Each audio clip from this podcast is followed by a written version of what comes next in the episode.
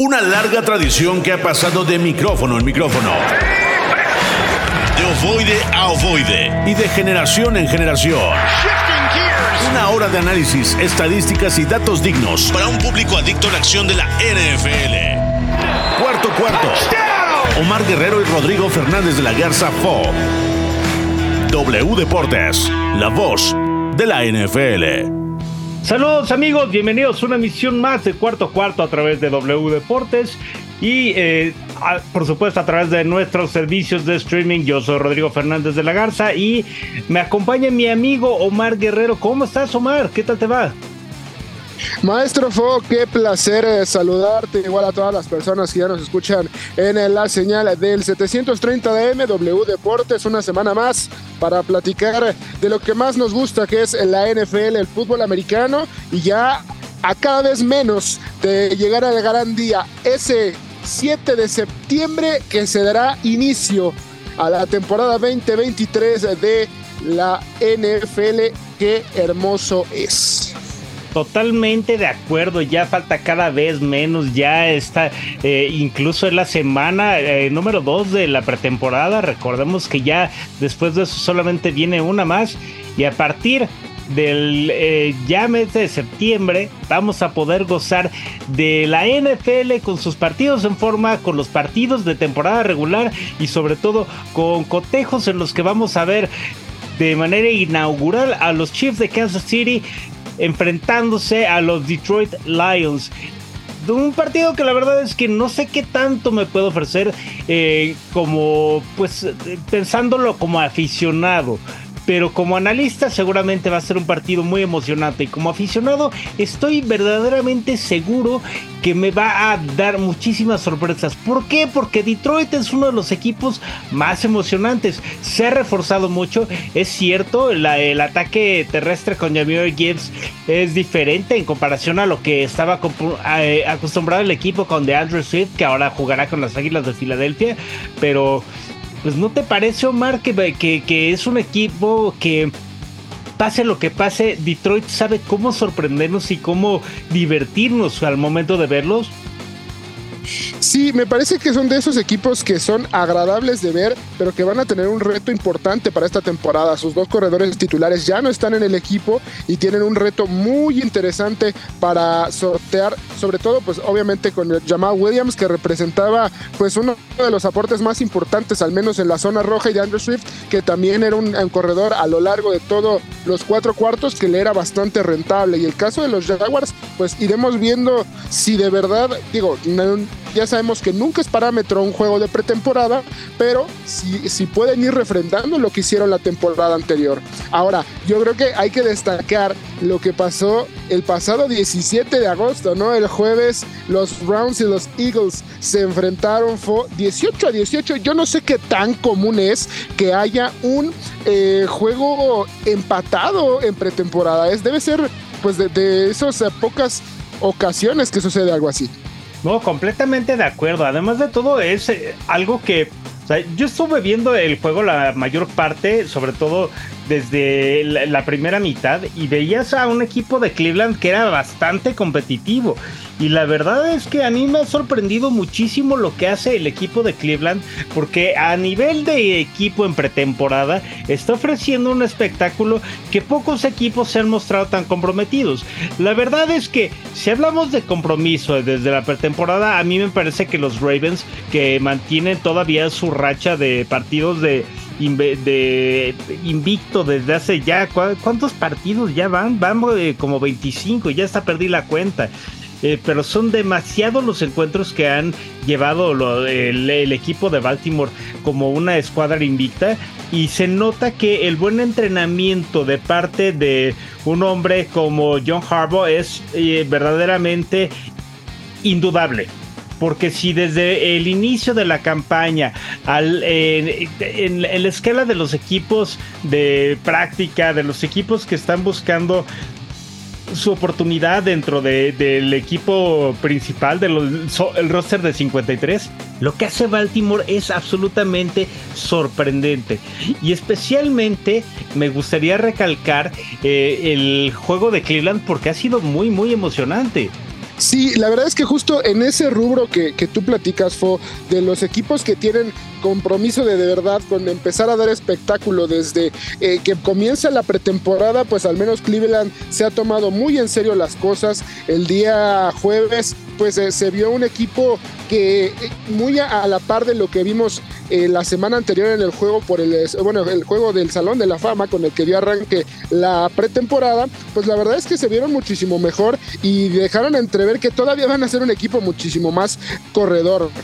ya lo habíamos previsto en el primer juego, pues que no le van a dar juego prácticamente a el mismo eh, Watson y están dándole pues un poco de más minutos a Dorian Thompson y a Kellen Mond, ¿no? Que pues ambos se combinaron para 289 yardas, 164 para Thompson y 126 para Mond y el caso de Felton Jr., que la verdad es que está haciendo muy bien las cosas, al menos por tierra fueron 36 yardas, un promedio de 5.1 por acarreo y su acarreo más largo fue de 12, entonces eh, creo que algo que sí vamos a poder ver eh, bastante es a un equipo de Cleveland corriendo. Sabemos eh, ya la de, la peligrosidad que cuentan con Nick Chubb, pero ahora mismo, pues, ese un poco em, pues apresurado decir que van a ser un equipo muy muy terrestre durante, durante, la temporada regular, sabiendo pues las condiciones que tiene su mariscal de campo como es Deshaun Watson. Sí, claro, pero además de todo, eh, yo lo que estoy viendo es que este, es cierto, este equipo siempre tiene la amenaza terrestre y se ha distinguido por ser un equipo con muchísimas posibilidades de conseguir yardas por tierra.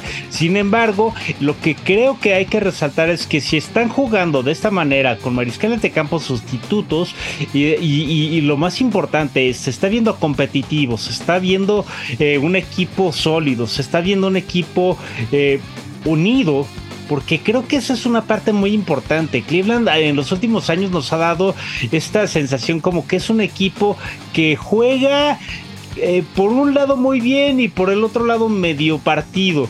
Y creo que eh, a, diferencia de la defensiva, que creo que Miles Guard la ha comandado de una manera espectacular, ahí sí no tengo ningún tipo de cuestionamiento. La ofensiva sí se ve demasiado partida, demasiado dividida. Y creo que con estos nuevos mandos o con estos eh, con esta dirección de los mariscales de campo sustitutos de Deshaun Watson, estamos viendo un equipo que realmente está trabajando para hacer las cosas en conjunto. Entonces me encantaría ver que esta misma situación se traduzca ya en el momento de la temporada regular cuando veamos a Deshaun Watson, cuando veamos a Mari Cooper, por supuesto a Nick Chubb y sobre todo que la línea ofensiva pueda trabajar para darle el tiempo necesario tanto a Watson como los espacios a Chubb y que pueda permitir que receptores eh, de, Donovan Donovan Peoples Jones, este, el mismo Cooper, de los diferentes talentos que están en, la escuadra de, de, Ohio, yo creo que podríamos ver a un equipo que puede dar una bonita sorpresa en la siguiente temporada. Sí, sobre todo cuando en el previo platicamos de que Cleveland quizá no iba a ser ese equipo protagonista o que se robara los reflectores en su, eh, en su división, pero la verdad es que quizá podamos ver a un eh, equipo que sea más que protagonista, animador, ¿no? De estos equipos que te ponen las peras a 25, dirían por ahí, y que te hacen eh, complicada la vida. Creo que van a, hacer bien las cosas. Kevin Stefanski es, es un tipo que ya tiene pues un rato con el equipo y creo que puede hacer eh, eh, pues las delicias de la gente de Cleveland. No sé si llegar al nivel al que llegaron a rozar en su momento con eh, Baker Mayfield llegando a los juegos importantes de la conferencia americana, pero me parece que pueden ser pues competitivos en su división. Sí, sí, sí, me, parece que puede ser un equipo competitivo, pero sobre, sobre, todo también puede ser como la promesa de un equipo que puede ofrecerle el talento y sobre todo más que, más, que nada dejar el estatus de un equipo animador para convertirse en un equipo que sea eh, contendiente. ¿Y por qué no? Seamos optimistas. El caballo negro de esta conferencia, si es que las cosas se dan muy bien. Es cierto, de Sean Watson todavía tiene un largo camino que recorrer con Cleveland pero vamos a esperar que de verdad se pueda convertir en eso y que le den a esta escuadra de Cleveland algo de lo que han padecido en los últimos años. Unión. Unión y que estén todos integrados en la misma meta que es ganar y no ganar como de lugar, ganar bien. Sí, justo, o sea, creo que también e-, esa es una de las metas, ¿no? Del equipo de Cleveland y ya, ya, ya no ganar por consecuencia de errores del rival o porque la suerte te sonrió, sino porque pues estás trabajando los partidos para poder ganarlos y creo que es una buena y bonita misión para el equipo de los Browns. Y bueno, fue yo creo que también estaría interesante platicar un poco de los encuentros que vienen en un rato, ya está en curso el de los Jaguars contra los Lions, del que ya pues platicábamos hace unos instantes, pero el de los Bills contra los Steelers, vaya que está interesante todo lo que puede crear el equipo de los Bills eh, previo a la pretemporada y a, la temporada regular. Ya los vimos ganándole a mis Colts por un corto marcador, pero ganándole a los Colts y los Steelers, que la verdad es que se vieron bastante bien en su primer juego. Sí, completamente de acuerdo. Y, yo creo que eh, independientemente de que este equipo de Buffalo tiene verdadero talento en, sus filas, me parece que es el principio de una, eh, de una época en la que veremos realmente qué tanto, o qué tanto, no solo qué tanto compromiso, sino qué, qué tanta, eh, qué tanto vemos eh, como posibilidad de Pittsburgh, de este equipo de, de Pensilvania, convertirse en un eh, diferente escuadrón a diferencia de lo que era en la temporada pasada. Yo creo que Pittsburgh el, año pasado, sobre todo a inicios, sufrió demasiado y no era sufrir eh, voluntariamente. Era un equipo que verdaderamente le costó trabajo encontrar su forma y al final termina dando un buen papel y sobre todo, bueno, lo que ya sabíamos, ¿no? Mike Tomlin iba a hacer que su equipo acomodiera lugar, pero iba a estar por encima de la marca de 500 y lo logró. Pero lo que está haciendo este hombre es una cosa espectacular porque la forma y el tiempo en el que está haciendo que el equipo vuelva a ser competitivo es verdaderamente una cuestión verdaderamente destacable. Yo creo que Tomlin ha logrado mucho y, tiene ahora el equipo de novatos lo suficientemente, no solo talento novato, sino talento joven y experimentado lo suficientemente... Eh, empeñado en hacer que Pittsburgh vuelva a los grandes puestos de la AFC. No sé si tú piensas lo mismo, pero yo creo que si Pittsburgh puede darle esta pelea desde el momento de la pretemporada a Buffalo, vamos a ver de este equipo de Pittsburgh cosas muy interesantes.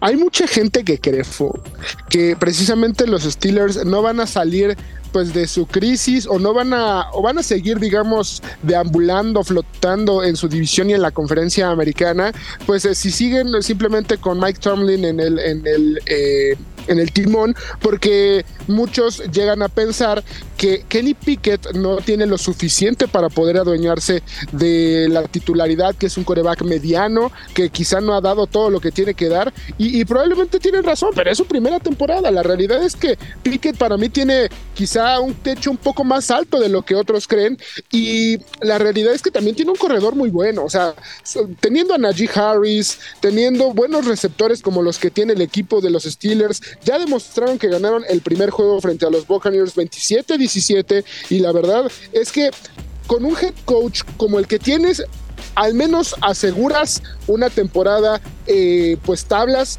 y, o una temporada ganadora. Y, las últimas dos eh, eh, temporadas se ha eh, distinguido por pelear hasta el último juego, por pelear hasta el último segundo, por entrar a postemporada. Yo entiendo que es de estos equipos que se les llama llamados a ser eh, para, para estar en postemporada. Pero pues, la realidad es que tú puedes jugar muchísimo cuando tienes eh, o puedes tener fincadas las esperanzas cuando tienes a un head coach como Mike, ah, como Mike Tomlin, aunque pues la, semana pasada contra los Buccaneers pues vio más snaps el caso de Mason Rudolph, eh, Kenny Pickett únicamente pues estuvo algunas jugadas en el campo, tuvo eh, seis completos de siete intentados para 70 yardas y el caso de Rudolph que tuvo siete completos de 12 intentados, digo ya por ahí al menos podemos ver que Pickett tiene un poco más de efectividad, también le dieron un poco de actividad a Tanner Morgan y a Mitch Trubisky, que únicamente pudo completar un pase de los cuatro lanzados.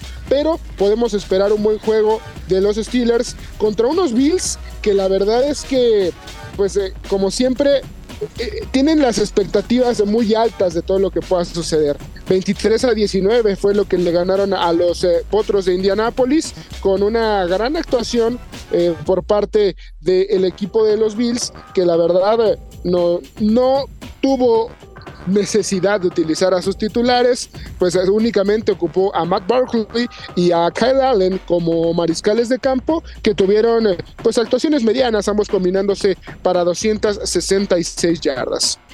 Sí, sí, sí, y, a mí me, llama mucho la atención porque ahorita estamos viendo estos equipos, porque eh, es cierto, hemos hablado hasta ahorita de tres, y, por el otro lado también habríamos que destacar lo que hace Filadelfia, porque no ya, ya están abandonando los partidos de pretemporada, ese estatus de ser solamente como los, los de fogueo, ¿no? Los de vamos a ver qué es lo que dan, vamos a ver qué es lo que ofrecen, no, vamos a ver a, ver realmente a hombres eh, hombre, partirse el lomo, valga la expresión, para poder ganarse un lugar en el roster titular y además de todo estamos viendo un equipo competitivo, estamos viendo equipos estratégicos, estamos viendo lo, que yo vi la semana pasada de los Raiders, verdaderamente me pareció digno de llamar la atención, porque aunque no estaba Jimmy G en el mando, sí estábamos viendo eh, un equipo que estaba bien aceitado, que estaba bien entrenado y sobre todo que no se estaba dejando bajo ninguna circunstancia eh, eh, asustar. Por el otro lado, yo agregaría un poquito la decepcionante actuación, que es cierto, tal vez habrá sido el equipo 2 de los Niners el que estaba en el campo, pero si vamos a ver este tipo de compromiso por parte de los... Eh, jugadores que no están todo el tiempo como titulares, bueno, pues a mí me, va a empezar a, causar dolores de cabeza desde el principio y eso no quisiera verlo. No sé si tú hayas perseguido algo así de, de otras franquicias. Justo, de hecho, eh, eh, te, iba, te iba a comentar algo, algo en especial de ese juego, ¿no? Creo que va a ser interesante ese encuentro entre los Broncos de Denver. De veras, le deberías hablar a nuestro querido Eduardo Hernández para ver que se juega en Denver contra San Francisco. No, espérate, espérate, espérate, yo, sé que, yo sé que es de pretemporada, pero pues muy pocas veces se ven las caras en unos cuantos años. Entonces, aunque sea de pretemporada, hay que jugarse algo, Fo. Digo, la verdad es que eh, sí fue un poco preocupante lo que se vio por parte de los eh, Niners.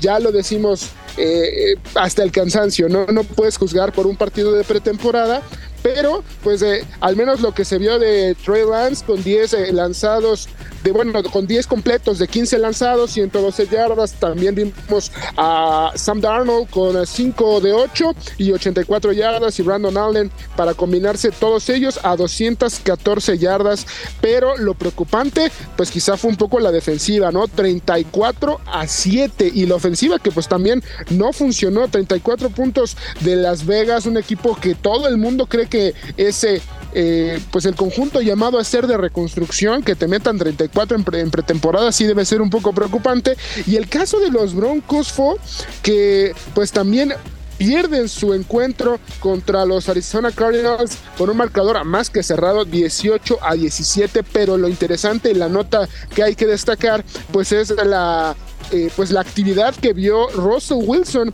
7 de 13, 93 yardas para el coreback eh, titular de los Broncos de Denver. Mucha gente está diciendo que se ve bastante bien, que está regresando a su nivel después de lo que vimos la temporada anterior y la realidad es que también vimos a dos eh, quarterbacks eh, bien interesantes, eh, no interesantes quizá en su nivel, pero sí interesantes en sus historias, porque Ben DiNucci y Jared Stidham han sido pues mariscales de campo que han vivido a la sombra de, de, de grandes mariscales de campo, de grandes quarterbacks en los distintos equipos en los que han estado anteriormente, ¿no? Sí, pero ¿sabes algo? Yo, creo que, bueno, por ejemplo, hablas de Jared Stidham, pero Jimmy G al menos logró salir un poquito de esta frontera de estar a la sombra todo el tiempo de Tom Brady y creo que eh, es uno de los jugadores que, que ha tenido la fortuna de mostrar su talento más allá de lo que le permitía el estar todo el tiempo a la sombra del GOAT de la posición en la historia del NFL. Y creo que no importa cómo se vayan dando las circunstancias, vamos a estar viendo eh, que se van a estar, eh, pues digo, lamentablemente Jimmy G tiene una propensión a las lesiones bastante eh, constante. Pues eh, yo creo que vamos a, ver a los sustitutos de, de, la posición lo suficientemente cercanos como para poderlo, pues atender más que más de un partido dentro de la temporada regular de los Raiders. Exactamente, y pues digo, la verdad es que para los eh, Broncos será una nueva oportunidad porque ambos equipos no han ganado ningún juego en esta pretemporada y será atractivo ver lo que nos pueden regalar en el emparrillado. También hay otro encuentro interesante, ¿no? El Cowboys contra los Seahawks, que para mí, después de lo que vimos, eh, pues el día de, de, ayer, si no me equivoco, no, perdón, fue el jueves. Eh, algunos videos que se filtraron de una pelea, ¿no? Fue con, eh, con todo el tema de los Cowboys. Y bueno, francamente, son las tradicionales rencillas de de, un partido. La verdad es que no sé qué tanto los. De que te calientas, que me caliento y después ya, no pasa nada después del juego, ¿no? Sí, sí, sí, y, habla nuevamente mucho del compromiso y, creo que eh, más allá de, enaltecer la figura de alguno de los lados o, sobre todo hacer que sobresalga alguna de las partes, me gustaría hacer hincapié en el compromiso que están haciendo los jugadores que se están eh, calentando desde el mero principio y que están mostrando que quieren estar ahí y que quieren ser los grandes eh, contendientes para ganarse su espacio en el equipo, que quieren estar eh, dentro de la franquicia y sobre todo no quieren perder la oportunidad de hacer que su equipo finalmente trascienda. Porque si hablamos de los Cowboys, ha tenido un lamentable desempeño en los últimos eh, años llegando a playoff, pero es un equipo que está en playoff, es un equipo que tiene suficiente fuerza y que ha, tiene, ha tenido mucho talento. Ahorita está muy bien coachado en el aspecto aspecto defensivo, pero al final le ha faltado ese último paso para poder vencer eh, concretamente a los 49ers, y no lo digo por,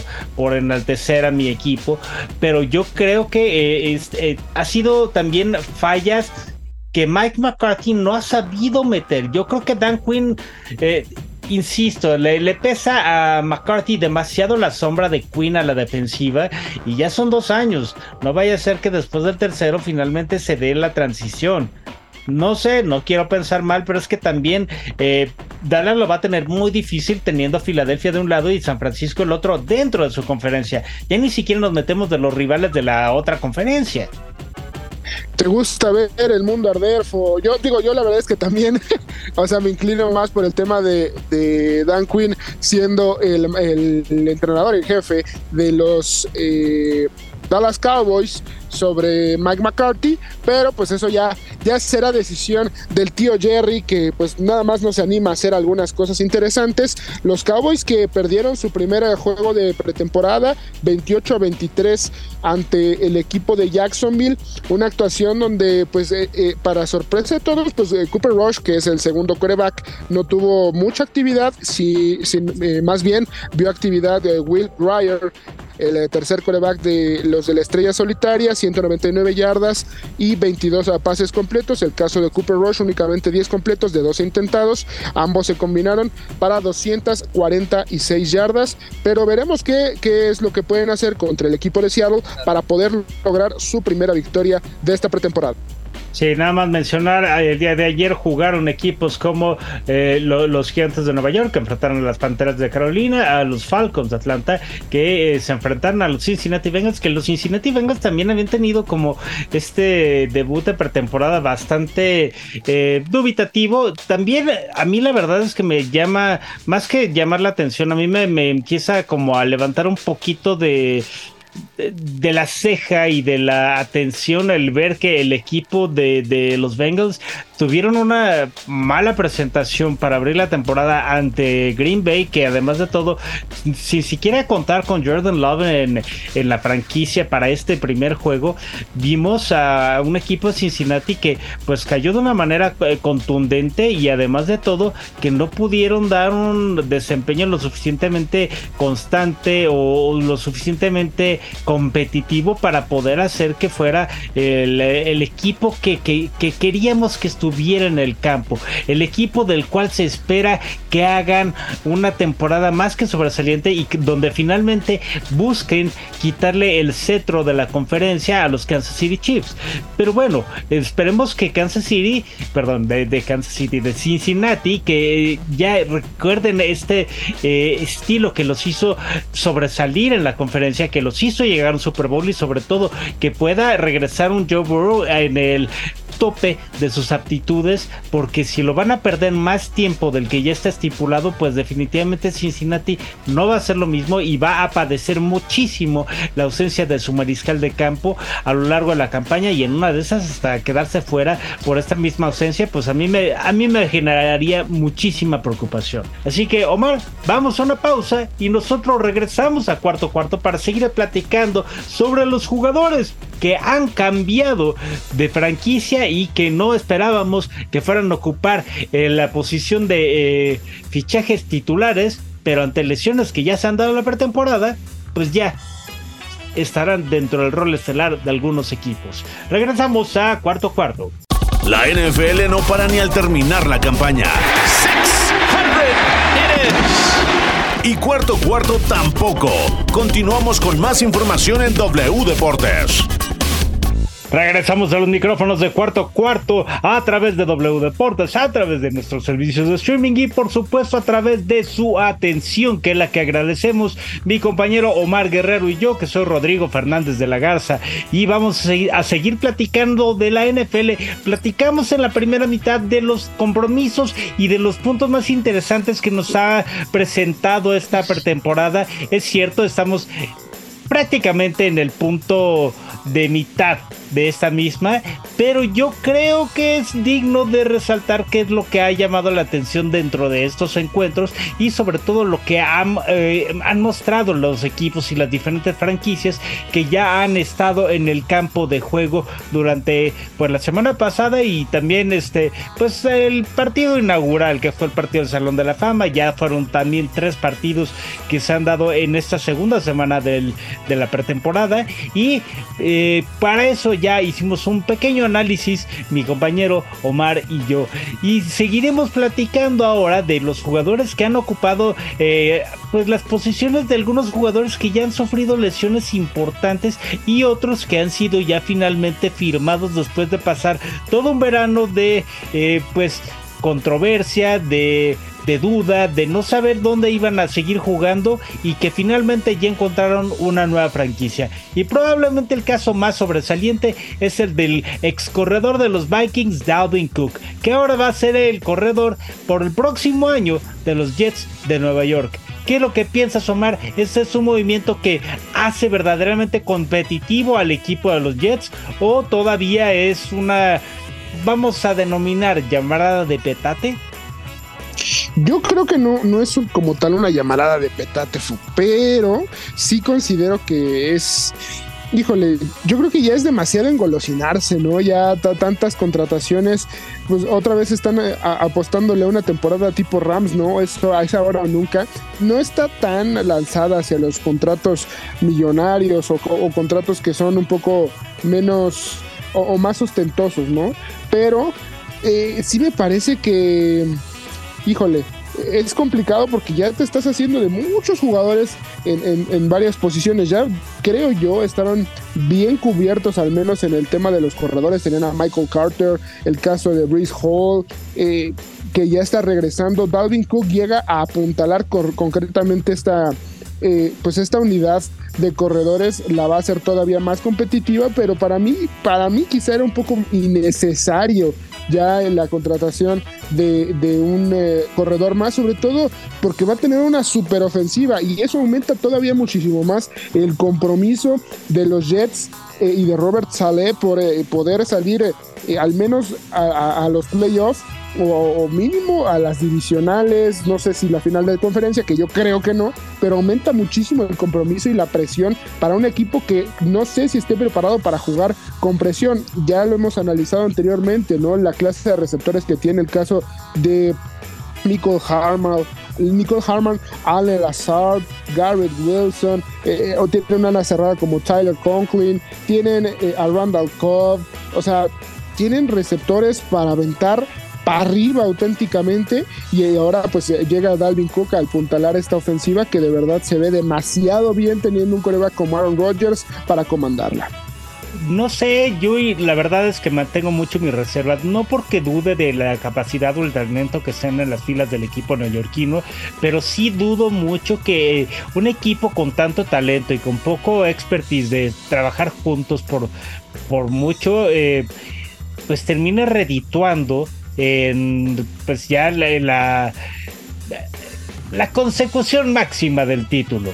La verdad es que yo creo que es un equipo que tiene mucha, mucha promesa, pero no sé si esta primera temporada juntos vaya a ser la que les vaya a dar el título. Los mismos Rams, ¿cuánto tiempo les tomó?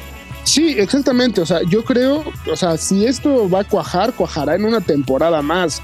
Pero de que me queda claro que la, exigencia va a aumentar, es que va a aumentar y la presión. Digo, yo sé que el mismo Aaron Rodgers está muy acostumbrado a jugar con presión y con necesidad de resultados y demás pero históricamente la franquicia de los Jets tampoco ha necesitado pues ese tipo de situaciones, ¿no? O sea, creo que eh, la verdad eh, están jugando con fuego en estos momentos los Jets. Sí, están jugando con fuego y me parece que más allá de todo lo que puedan estar haciendo como franquicia eh, que esté contratando y que se está haciendo de un buen número de, jugadores con mucho talento, lo que está pasando con este equipo es que al final tal vez están tratando de ¿sabes qué? Más que a lo que hicieron los Rams, ahora que lo pienso a detalle, me suena más o me parece un poquito más cercano a lo que hicieron los Bucks cuando llegó Tom Brady que llegó Leonard Fournette, que llegó Gronk, que llegó medio, medio mundo, sin muchos jugadores de renombre y que de repente empezaron a levantar muchísimo las expectativas y a la mera hora jugaron una temporada regular que hasta decepcionaba y cuando llegó el momento del playoff, ahí sí cuidado, pero es que hablábamos de un animal que se sabía en los playoffs de principio a fin como, como lo era Tom Brady a diferencia de Aaron Rodgers, que no estoy seguro que sea tanto ese animal de playoff. O sea, sí sabe jugarlo. Sí, sí, sí, sí, sí. O sea, no, no hay comparación entre Aaron Rodgers y, Tom Brady, para nada, porque todos sabíamos que podían, que, los Bucks llegando a postemporada se iban a convertir en otros. Y me parece que ese equipo tenía un poco de más espíritu. Acá, eh, no sé, los, lo siento apagado, siento que el equipo está muy, muy poco unido, no sé qué tan eh, eh, pues eh, cerradas estén las filas, porque, o sea, es de, estas historias donde tú trabajas por un lugar. Imagínate eh, eh, Garrett Wilson, ¿no? O sea, que, trabajó durante toda la temporada para poder hacerse de un lugar y de repente pues llega un coreback nuevo que independientemente de lo bueno que sea y de lo famoso que sea, pues llegan y dicen, ¿sabes qué? Vamos a traerle a sus amigos para que esté contento y le traen a Alan Lazard y el caso de Randall Cobb. Y también, no conforme con eso, les traemos a... Eh, a, a Nicole Harman y, se empiezan a tapar los huecos para un chavo que había hecho bien las cosas, o el mismo Corey Davis, ¿no? Que huyó de, de, de para buscar protagonismo y ahora mismo está o, va a estar un poco más eh, pues limitado en cuanto a los snaps que puede haber en el terreno de juego, ¿no? Sí, sí, sí. Yo creo que todos estos jugadores que estuvieron haciendo un, legado en la franquicia de Nueva York, eh, o al menos eso trataron durante los últimos años, pues se llevaron un palmo de narices porque al final la misma franquicia le quiso apostar a otra cosa y sobre todo la oportunidad de tener a Aaron Rodgers, pues les hace pensar que tienen una verdadera posibilidad de alcanzar algo muy trascendente. Pero lo que puede ocurrir con este equipo de Nueva York, más allá del talento, de la llegada de Es ¿qué pasa con Brice Hall? Brice Hall que es de uno de los jugadores más prometedores de los próximos años en la posición de corredor y que la temporada pasada tuvo una lesión terrible que lo apartó del, equipo por pues ya prácticamente toda la temporada y que estaba haciendo las cosas muy bien. Simplemente la, la campaña de los Jets con Brice Hall era una y en el momento que se lesionó fue otra. Y creo que ahora que ya están los dos, pues más que estar protegiendo que si va a estar uno, que si va a estar el otro, creo que van a desaprovecharse ambos talentos. Al menos esa es mi humilde perspectiva, pero en lugar de poderle dar a un corredor una super campaña corriendo, eh, y, ganando yardas eh, al por mayor, vas a tener a dos corredores, tres corredores, cuatro corredores que no van a estar pudiendo hacer lo que mejor saben y es explotar los huecos que les puede dar la línea. Y, la misma línea ofensiva va a tener broncas y va a tener eh, diferentes eh, complicaciones porque aunque ellos hagan su trabajo, no es lo mismo que están acostumbrados a cómo corren con Brice Hall, a cómo corren si está un Dalvin Cook o cómo va a estar si vas a alinear a Michael Carter.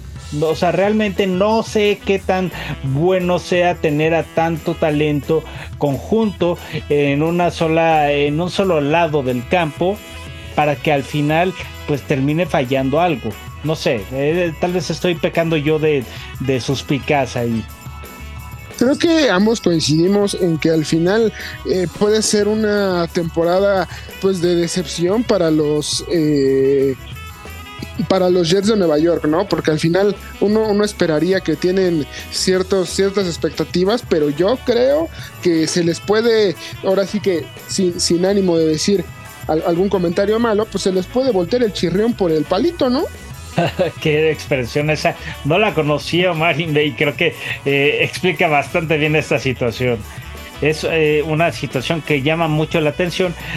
Pero, pues vamos a ver qué tal ocurren las situaciones para estos Jets, porque con la llegada de Dalvin Cook definitivamente son contendientes. Y por ahí en la misma división también se firmó el contrato de otro nuevo corredor para una franquicia que pues sí necesitaba talento, pero creo que el corredor que llega eh, es una, eh, una interrogante total. Y es que sí que Elliot ha firmado con los Patriots.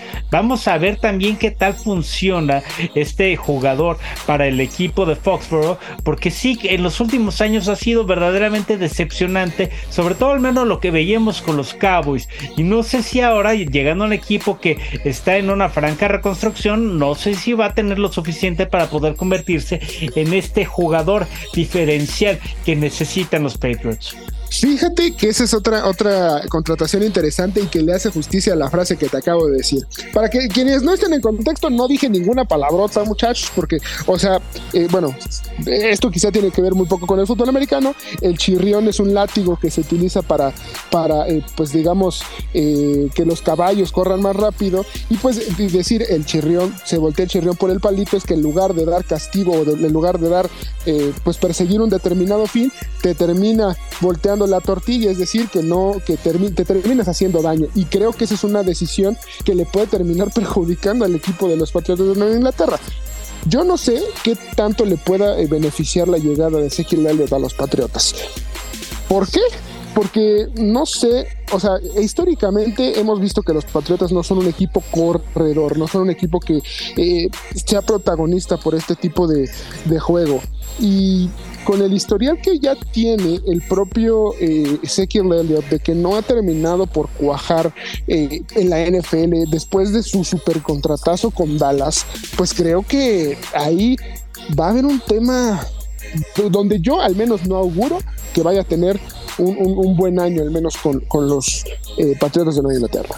Pero por el otro lado también está eh, la capacidad de Bill Belichick para hacer que los jugadores eh, puedan explotar el talento que en muchas ocasiones se ha visto reprimido. Y yo creo que en, Dallas ya estaba jugando horas extra porque le trataban de dar juego, pero solamente se lo terminaban dando en el momento en el que estaba cerca de, de la anotación incluso y ya pensando que pueda aplicar exactamente lo mismo Bill Belichick me parece que podrían darle mayor juego si pensamos que también va a estar un Ramondre Stevenson que es un corredor que sabe explotar los huecos que sabe ganar las yardas pero tal vez al momento de llegar a la anotación o al end zone simplemente se le complica el cruzar el plano.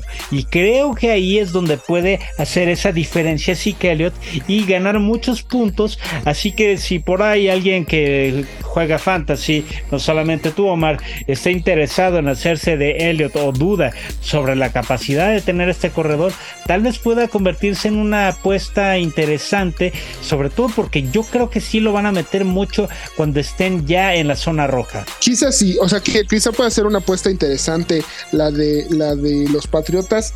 Yo no sé, yo yo quizá no hubiera eh, pues ido por esa opción estando, por ejemplo, Dalvin Cook en el mercado todavía, pero eh, pues igual y, le salió más barato, no lo sé, pero eh, yo no sé si hubiera ido por el mismo Ezekiel Elliott. La contratación que, que sí me llama la atención, que, que, me gustó mucho, es la que hicieron pues los, eh, los Raiders que se llevaron a Damien Williams eh, y no sé si ya están previendo lo que puede hacer la vida sin Josh Jacobs. No lo sé. Yo la verdad es que no, no, no, no me atrevería a apostar tanto. Lo que sí creo es que eh, la situación de Josh Jacobs con los Raiders es una situación bastante ¿cómo decirlo? Caprichosa. Caprichosa porque por un lado pide dinero Josh Jacobs, lo cual es bastante respetable y se lo merece porque lo ha dado todo en el campo y lo ha hecho muy bien. Pero más allá de lo que pueda demostrar dentro de este equipo como corredor, lo que estamos viendo de un equipo de Raiders es que todavía está tratando de fincar cuáles son sus avances como ofensiva. A mí me parece que todavía los Raiders es un proyecto en desarrollo y y, es cierto que, que, el llevar a Damien Williams es darle una posibilidad más de ataque terrestre, pero Damien Williams no me parece un corredor titular e incluso me parecería muy extraño que tú, Omar, siendo una persona que conoce tanto del NFL, dijera o pensara que este hombre puede convertirse nuevamente en un corredor titular, porque ni siquiera con Kansas City cuando fue campeón lo era. Y ahorita me parecería todavía más disparatada esa especulación.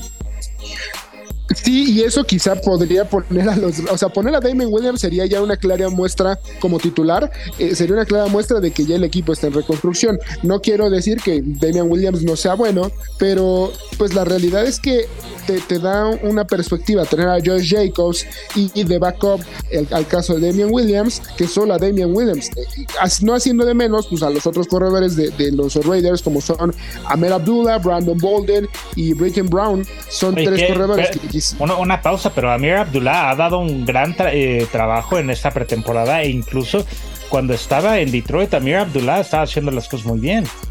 Precisamente, o sea, no haciéndolo de menos, pero justo, o sea, ya teniendo ese backup de corredores y teniendo a Josh Jacobs puede funcionar más, pero pues justo eh, es interesante lo que pueda causar esta, esta contratación, ¿no? Porque al final yo no sé si sea eh, para poner presión sobre el mismo Josh Jacobs para decir, ok, ya te estamos buscando reemplazo o firmas o ya mejor vas a buscar otra franquicia. Esa, es una realidad que yo sí puedo ver. Y, hay, otro tipo de noticias que está, están bien interesantes. Ya los eh, Washington Commanders nombraron a, a su coreback titular. Ya hay dos equipos al menos que nombraron dos. Sam Howell ya es nombrado como titular y en los Colts Anthony Richardson ya, ya también fue eh, nombrado como su coreback titular para la temporada 2023 de la NFL. Veremos cómo le va a ambos eh, corebacks. El caso de Richardson es eh, interesante. La actividad que vio en pretemporada, 7 pases completos de 12 intentados para 67 yardas. Y en el caso de los Washington Commanders, Sam Howell, que pues todos ya podíamos prever que iban a, nombrarlo como titular, pero pues eh, creo que, es la, era, la apuesta natural, ¿no? Fue para, para los Washington Commanders en el partido de pretemporada, Washington 17-15 eh, sobre los Cleveland, eh, los, Cleveland Browns, terminó pues lanzando en aquel encuentro para un total de, pues en aquel encuentro no, no vio actividad, fue, o, a ver, dame un segundito. Aquí está. En el encuentro contra los Browns, terminaron por lanzar Sam Howell 9 de 12, 9 eh, pases completos de 12 intentados para 77 yardas. Y hay que recordar, ya están nombrando a el mismo eh, Sam Howell sobre Jacoby Brissett y esa, esa es una noticia interesante. Yo digo, era lo previsible, pero Jacoby Brissett, eh, pues ya con la, el bagaje que tiene, pues quizá podría haber sido una decisión eh, pues natural o normal o, probablemente segura de irte con un veterano para Ron Rivera, ¿no? Pues sí, pero yo creo que allí, bueno, más de lo que se trata de creer a mí me parece que el equipo de Washington lo que está haciendo es darle un voto de confianza a Sam Howell para poder después ir por un jugador de mayor renombre, de mayor talento probado o simplemente apostar por una eh, primera ronda. Aunque yo creo que Washington ha tenido suficiente mala experiencia con ciertas primeras rondas, dígase Robert Griffin tercero, como para poder eh, buscar o aspirar a una de estas primeras rondas como mariscal de campo en la próxima temporada. Y lo que sí pienso es que el equipo con Sam Howell se ve funcional. Jacoby Brissett es un jugador muy de altibajos y ha sido esa falta de constancia lo que ha quitado que eh, la posibilidad de ser un titular sea una realidad. Incluso lo que estamos viendo con un Jacoby Brissett es que eh, con los Cleveland Browns está haciendo un trabajo muy destacado y al final quisieron darle la titularidad a Deshaun Watson, pero porque el jugador le había salido carísimo a la franquicia. Y si no jugaba eso Cleveland, simplemente iba a ser un, un voto de absoluta desconfianza por el hombre por el que dieron la mitad de, del futuro de los próximos años. Pero más allá de eso, lo que tiene este equipo y lo que van a tener que enfrentar ya con un Sam Howell eh, al mando en el caso de Washington es que va a ser un ataque que tal vez no vaya a tener tantas aristas de ser sorprendente, pero tal vez sí podamos ver que el equipo terrestre de Washington vaya a ser mucho más destacado o mucho más interesante a observar de lo que estamos esperando con el ataque aéreo. Y mira que tienen ahí suficiente talento con Terry McLaurin para poder pensar que van a hacer algo más. Sí, me parece que en ese sentido eh, creo que están apostando por ver lo que pasa esta temporada. O sea, creo que no, no sé si, si estén apostando a irse al fondo, porque al final han sido competitivos, pero eh, pues ya apostar por Sam Howell creo que le puede dar un rumbo específico en la temporada. Y Jacoby Brissett, pues sí, se ha vuelto un trotamundos ya de, de, la NFL, porque en su momento pues estuvo con Indianapolis, donde tuvo pues igual destellos, pero jamás pudo establecerse, y después terminó en Miami donde pues por momentos volvemos a lo mismo, ha sido un coreback de destellos, pero que jamás logra hacerse por la titularidad en ningún lugar. Estuvo en Miami. Oportunidades. Exactamente, estuve desde que estuvo en Nueva Inglaterra, este, hasta luego eh, Indianapolis, Miami, eh, los Browns. Creo que es un jugador que ha tenido bastante bagaje y ha sido bastante probado porque ha, tenido muy buen tiempo como titular. Pero bueno, lo, lo que dices es una realidad no creo que vaya a pasar gran cosa con él. Sí, y digo, no quiero compararlo, ¿verdad? Pero se ha vuelto casi un trotamundos como el mismo Ryan Fitzpatrick, ¿no? En su momento, que daba restellos, pero jamás lograba hacerse de una, de una titularidad probada ya en la NFL. Incluso, pues el mismo Fitzpatrick en su momento, en el final ya de, su carrera, pues eh, parecía que, era más solución en otros equipos de lo que pudo haber sido en un inicio. Y Jacoby Brissett, pues al final es una buena solución por si el experimento de Sam Howell no termina por ser el mejor. Completamente de acuerdo, Mari. Y sabes que ya entrando a otro tipo de temas un poquito más lamentables, es que se han dado ya ciertas lesiones dentro de la misma NFL que empiezan a mermarle la posibilidad de, de pues contar con todas las armas a los diferentes equipos. Y uno del que ya habíamos platicado eran justamente los Baltimore Ravens, que perdieron a un superestrella de su defensiva, que es Marlon Humphrey, y para eso tuvieron que contratar eh, por el siguiente año, la siguiente temporada va a estar Ronald Darby, el Ronald Darby que estaba también en los Bucks de Tampa Bay y que ahora ya va a ser defensivo de los Ravens. Vamos a ver qué tal le va ahora y sobre todo qué tanto pueden cubrir los espacios eh, de esta defensiva los mismos Ravens porque haber perdido a Marlon Humphrey es verdaderamente una situación de considerar eh, preocupante. Sí, si de por sí ya la vida eh, pues se, complicaba un poco sin Marlon Humphrey, pues ahora eh, creo que eso, volvemos a lo mismo, ¿no? Soluciones de, mediano plazo para poder, eh, pues justo tapar el hueco de lo que de lo que podía pasar. Y Ronald Darby, pues no se me hace una mala una mala idea para poder continuar su carrera. Al final de cuentas, la defensiva de, de, los Ravens de Baltimore es una de las que, pues digamos, gozan de más respeto en la NFL. Ha logrado, eh, pues, mantenerse durante los años a pesar de perder de perder jugadores importantes. Por ahí tienen a un Roquan Smith, que es muy interesante. Tienen a, jugadores de gran tamaño, de gran talla para hacer bien las cosas. y la realidad es que eh, pueden presentar batalla en ese sentido y pues reforzarse con Darby creo que pues pudo haber sido la, idea adecuada. Ahora, también hay, hay una contratación interesante, ¿no? Teddy Beachwater que se va a los Lions, otro trotamundos, hablamos de los trotamundos, eh, pues Teddy Beachwater se va a los Lions y por fin consiguen un buen backup para el caso de Jared Goff ahí en Detroit.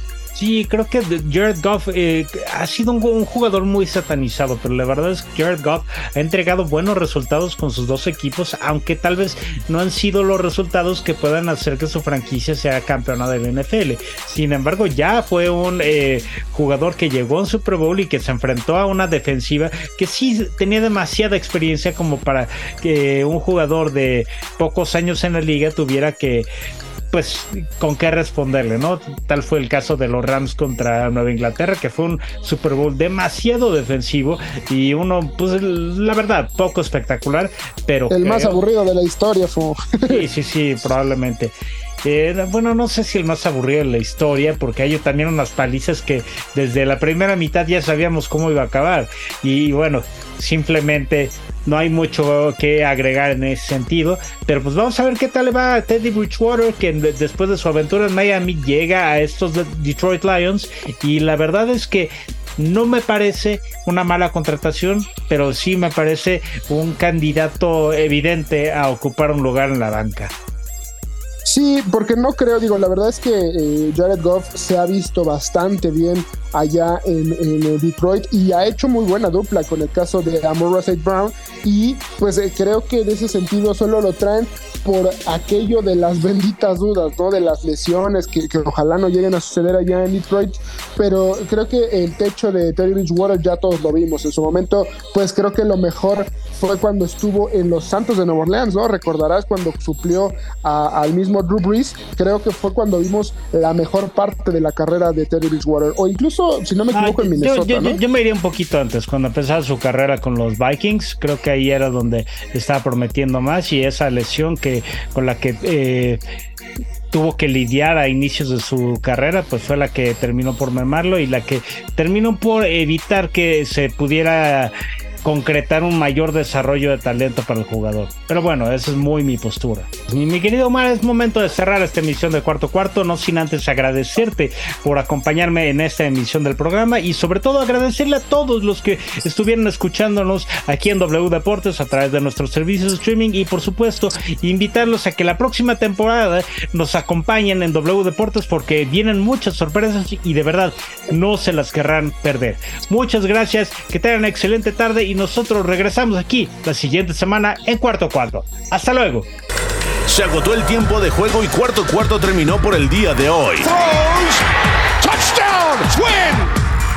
No dejen de sintonizarnos el próximo sábado en W Deportes, la voz de la NFL.